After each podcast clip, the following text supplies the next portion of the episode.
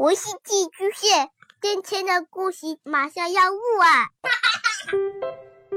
孩子的世界充满了色彩和欢乐，用有温度的声音讲你爱听的故事。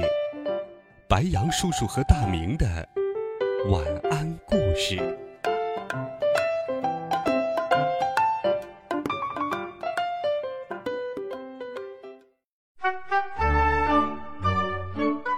小朋友们、同学们，大家好，欢迎收听白羊叔叔讲故事。今天，白羊叔叔继续给你准备了计划。一个月这么贵的学费，都够住星级宾馆了，猴子却让我住到了一个杂物间里。想到妈妈辛辛苦苦的去挣钱交学费，我心里就十分恼火。我一边想着，一边迷迷糊糊的就进入了梦乡。这时，爸爸对我说：“儿子，你知道一代太极宗师，呃，叫什么来着？哎，算了，名字只是一个代号，想不起来了。你知道他的故事吗？”我摇头，我怎么会知道他的故事呢？还有，我从小到大。爸爸都没有给我讲床头故事的习惯，啊，爸爸，明天再说吧。爸爸却不管我困不困，继续说道：“哎，这个人呐，可是个了不起的人，开创了一派武学的先河。啊，对了，也是咱们老杨家的，没准儿咱们还是太极宗师的传人呢。”拉倒吧，爸爸。少往自己脸上贴金了，连人家叫什么名字都记不住，还要认人家当祖宗呢。我挥了挥手说：“爸爸，你到底要说什么呢？我困极了，想睡觉了。”爸爸连忙说：“儿子，这个故事很重要，你一定要听。”随后，他讲起了那位五百年前跟我们一家的太极宗师偷拳的故事。爸爸说，他为了向陈氏太极拳的创始人学武艺，不惜讨饭装哑巴，然后他再借扫地和我一样当清洁工人的机会偷看偷学，最后把太极拳给学会了。一边扫地一边偷学本领，这个主意不错。反正我已经有了一定基础了，通过这个办法。没准儿还能学得更快呢。哼，如果我学成了，那我第一个要收拾的人就是猴子，然后是绿巨人，我要把他们俩通通打趴下。想着想着，我心中的那些委屈就被我抛到了九霄云外，我沉入了甜蜜的梦乡。第二天一大早，天还没亮。猴子就把我叫了起来，让我去扫地。就这样，我开始了我的清洁工生涯。当然，我的偷学超人本领的生涯也开始了。由于心里怀着梦想，我打扫卫生时不但没有磨洋工，还干劲十足。难怪人家说，无论做什么事情，心中都要怀有美好的希望。上课的时间到了。我拿着拖把在教学楼的走廊里徘徊，正想着应当偷学哪门功夫的时候，听到猴子在喊我：“小家伙，不许偷懒！嗯，地都打扫完了，那到我这里来一下，还有活要你干。”我扭头一看，只见猴子正在一间摆着许多瓶瓶罐罐的实验室里，用一根又粗又大的棍子。在一个巨大的玻璃瓶子里搅拌着什么东西，我心里想，真是奸商，看不得别人闲，总以为别人在偷懒。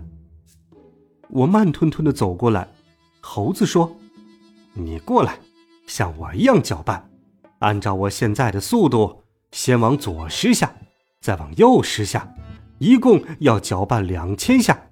搅拌好了，告诉我。”晕。两千下，搅拌完了，我的手会不会断掉啊？没办法，为了偷学本领，只好干活了。我心想：哼，这个家伙一走，我就偷懒，反正他也不知道我搅拌了多少次。猴子忽然回头说：“小家伙，不许偷懒！你搅拌了多少次，我可以看出来。”切，他原来早有防范呢。他接着说：“另外，东西分量我是配的刚刚好的，一分不多，一分不少。你要是撒了一点儿，有你好看的。”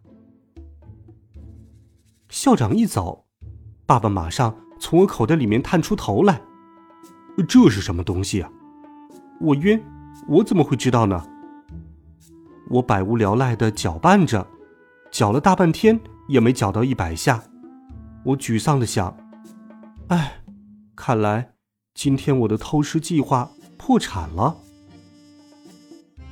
这时，爸爸突然从口袋里探出头来说：“儿子，呃你快看窗外。”我看向窗外的操场上，操场上已经铺上了一层红色的垫子，不过在垫子周围还摆着一圈黑色的。又粗又短的大炮，黑洞洞的炮口，全都对着垫子上方的空间。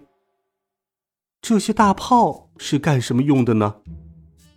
麻雀老师带着昨天被分入非人班的学生们走到了垫子面前，他对大家说：“这是一个弹性很好的垫子，我们今天的第一课就是要从这里开始，大家上到垫子上去吧。”高兴怎么跳，就怎么跳。学生们刚开始都很好奇，异常兴奋地冲上了垫子。他们刚走上去，马上被弹到了半空中。天哪，足足有三层楼高！所有人都此起彼伏地蹦蹦跳跳，看起来真像是一群欢呼雀跃的麻雀。难道他们最后也要变成麻雀超人？这项运动刚开始，大家还觉得挺新鲜、挺好玩的。但是过了十分钟，就有人觉得累了，想下垫子休息。但是他们却发现无法控制自己，不管他们以什么姿势着陆，根本就停不下来。一落下去就被弹起来，有些学生就往垫子的边缘跳，但是那些大炮却不放过这些学生。他们自动寻找目标，并朝目标发射一个又一个像篮球那么大的气球，将那些试图离开垫子的学生通通弹回了垫子中央。这还不算，那些垫子突然长出了密密麻麻尖利的钢牙，所有人不管愿不愿意，只能痛苦的、不由自主的、永无止境的跳跳跳。等我终于搅拌完两千下之后，一个外表跟鸵鸟酷似的中年女老师带着一群外语班的学生进来了，然后让我倒进一个顶部是四方形大漏斗的机器里。那机器中间的玻璃管道上连着许许多多透明的塑料管子。鸵鸟让学生们坐下，然后将那些透明的管子，然后他拧了一下底部的开关。机器上一个指示灯闪烁着绿光，在轰隆隆的轰鸣中，刚才被我倒进漏斗里的黏糊状的物体，顺着机器管道流进了孩子们的嘴巴里。几分钟之后，一些学生的鼻子里像喷泉似的喷出了糊状物，鸵鸟便拧着机器的开关将机器关掉了。但这一切还没有完，然后。抱着头痛苦的倒在地上。在超人培训班度过的一个月，我听得最多的就是大家的惨叫了。之后，他们仿佛忘记了痛苦，带着满脸的笑容从地上爬了起来，然后就叽里哇啦的说起了外语。我突然明白了，我刚才搅拌的糊状物是什么了，是知识。鸵鸟将这些被猴子。不知道用什么办法化无形变有形的知识强行灌输到了学生们的脑子里。另外，我之所以能变成数学超人，也是因为吃了神奇的药丸。我也想当外语超人。我忙伸脑袋去看机器的漏斗，糊状物全都流空了，一滴也不剩。果然像猴子说的一样，一分不多，一分不少。这时候，猴子走了过来，他看了我一眼，说道：“把教学楼的过道和楼梯都打扫了，干活不能歇。”为了偷师计划，我没有必要顶撞他。我拎着水桶和拖把走出了实验室。经过拳击班的时候，我听到教室里传出了哐哐哐的声音，于是我好奇的透过门缝往里看去。我看见一群孩子围着绿巨人，绿巨人左一个右一个拎着那些孩子，把他们往地上摔去。拳击班的练习真是简单又粗暴啊！绿巨人喊道：“我告诉你们，要想成为拳击超人，首先要学会挨打。你们喝下了打不死药水，现在就差训练了。药水？什么药水这么神奇？我也想要。”到后来，学员们两两对打了起来。谁下手都不含糊，悄悄的走开了。之后，我又来到了喷火班。我对喷火班特别好奇，难道是跟马戏团一样的把戏吗？我偷偷打开了一道门缝，只见学生们正在拼命喝什么东西。之后，那位红头发、狮子鼻、长得像雷公似的老师走到讲台上。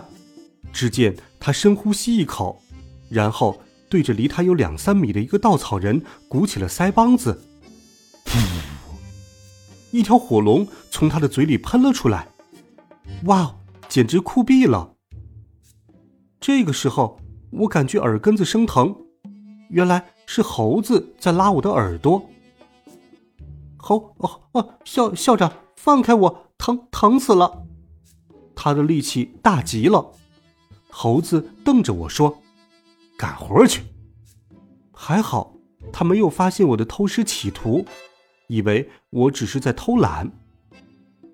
这一天后面的时间，猴子贼溜溜的眼睛一直在后面盯着我，我没办法再偷看其他学生上课了，只能埋头继续打扫本来已经被我扫得很干净的地面，一遍又一遍。好了，孩子们，这一集好听的故事，白羊叔叔就给你讲到这里。温暖讲述，为爱发声。每天，白羊叔叔讲故事都会陪伴在你的身旁。我们明天见，晚安，好梦。